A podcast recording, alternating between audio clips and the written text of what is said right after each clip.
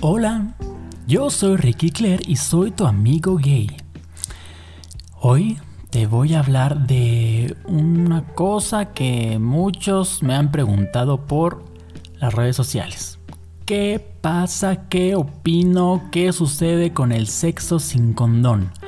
Entonces hoy hablaremos de eso. Eh, del bareback, del sexo a pelo, del sexo sin condón.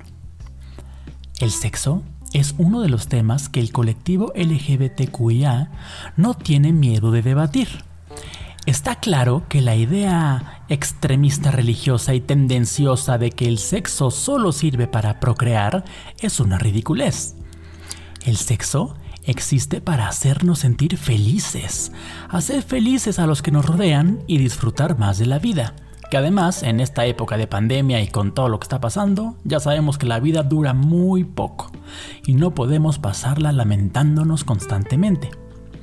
Y bueno, superando ese tema, dentro del propio sexo existen algunos subtemas que no llevamos tan bien como nos gustaría. Por culpa de la homofobia, muchos siguen con miedo a hablar del sexo anal, como si eso fuera un insulto o nos rebajara de algún modo pero poco a poco lo superamos y no dudamos en hablar abiertamente del sexo anal. Otro de los tabúes que, sigue aún en día muy vivo es el del sexo bareback, es decir, el sexo sin condón. Ahora, con la llegada del PrEP, que ya sabes que son estas pastillitas, que es un tratamiento médico que te tomas diariamente, y con eso es como previenes el contagio del VIH, bueno, con la llegada del PrEP y otras formas para evitar el contagio de enfermedades de, transmisión sexual, han dado alas a una tendencia que a muchos asusta y otros quieren defender dentro de, mm, de una normalidad. Así que veamos lo que es el bareback. El barebacking, también conocido como sexo a pelo, es básicamente, ya te dije y ya lo sabes, practicar el sexo sin condón.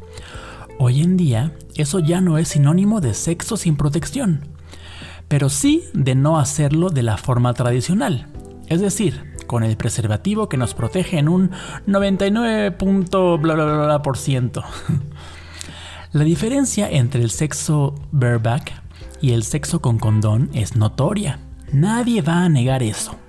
La sensación del tacto piel con piel e incluso el hecho de eyacular donde quieres y exactamente como quieres es una forma muy agradable de disfrutar del sexo de una forma pura y directa. Pero durante mucho tiempo, hacerlo de esta manera nos exponía a una serie de enfermedades o infecciones de transmisión sexual y por eso eh, aún queda muchísima gente que lo asocia a una práctica muy peligrosa y que te expone a contagiarte casi instantáneamente. La decisión personal de cada uno es única y cada uno elige lo que quiere hacer con su cuerpo. Pero en este caso es muy importante tener en cuenta que la decisión no solo nos afecta a nosotros, sino también a los de nuestro alrededor. Practicar el sexo sin condón, sin ningún otro tipo de protección, te puede llevar a eventualmente contagiar a alguna de tus parejas sexuales o contagiarte tú de algo, no nada más de VIH, sino de cualquier otra enfermedad. Por eso es importante practicarlo inteligentemente, principalmente si estás en una relación monógama, en la que confías plenamente en tu pareja. Es la forma más segura de poder practicar sexo bareback y haciéndose pruebas regularmente. ¿eh? El PrEP estas pastillitas de las que te hablo, han llegado para cambiar de verdad el panorama y el debate sobre el sexo bareback. Hasta ahora, la imagen que se tenía de una persona que solo practicaba sexo sin protección era la de una persona a la que no le importaba agarrar alguna infección o contagiar a alguien. De hecho, existe una tendencia, los bug chasers, que quiere decir eh, los cazadores del bicho, o del... sí, como del bicho. Son personas cuya obsesión es contagiarse con el VIH o con cualquier otra enfermedad, imagínate. Eso sí, ese tipo de personas no representan a la mayoría de las personas que quieren practicar el bareback.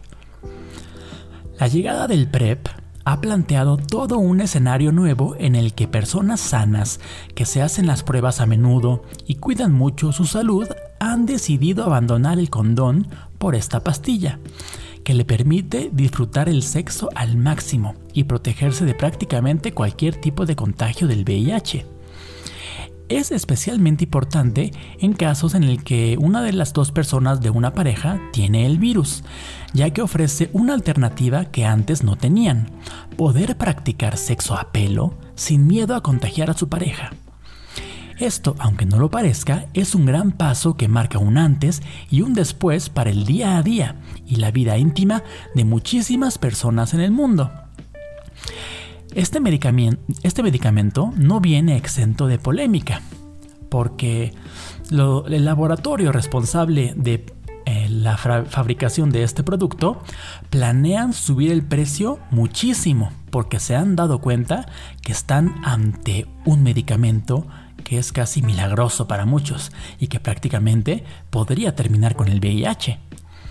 Es un tema muy candente que estamos viviendo ahora mismo, así que no sabemos hacia dónde va a derivar eso. Pero lo que está claro es que las empresas farmacéuticas son un mundo aparte que mueve mucho, mucho dinero. Como ya te hemos dicho, más bien como yo ya te he dicho, el sexo bareback o sexo a pelo es una decisión personal, pero que hay que tomar con mucha cabeza fría pensando en las personas involucradas y siempre con una alternativa que nos proteja, porque en un mundo ideal las enfermedades de transmisión, sexual no existirían, pero tenemos que cuidarnos y cuidar a las personas que nos rodean. Eh, este tipo de, de prácticas sexuales eh, las vemos mucho en las películas pornográficas, porque de hecho las más vendidas, las más vistas, las más descargadas son el tipo de películas donde no se usa condón. También hay películas pornográficas donde puedes ver condones usados. O sea, personas usando condones, no condones usados, eh, personas usando condones.